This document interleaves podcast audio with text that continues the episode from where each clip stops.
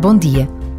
Num destes domingos de verão, o Papa Francisco disse-nos: Entrar no projeto de vida que Deus nos propõe requer restringir o espaço do egoísmo, reduzir a presunção da autossuficiência, baixar a estatura da soberba e do orgulho, vencer a preguiça para atravessar o risco do amor, mesmo quando envolve a cruz. Palavras claras e nem sempre fáceis de ouvir. Sermos pessoas mais generosas, mais simples, mais capazes de amar e de aceitar as dificuldades. Desafios que vão construindo o céu todos os dias.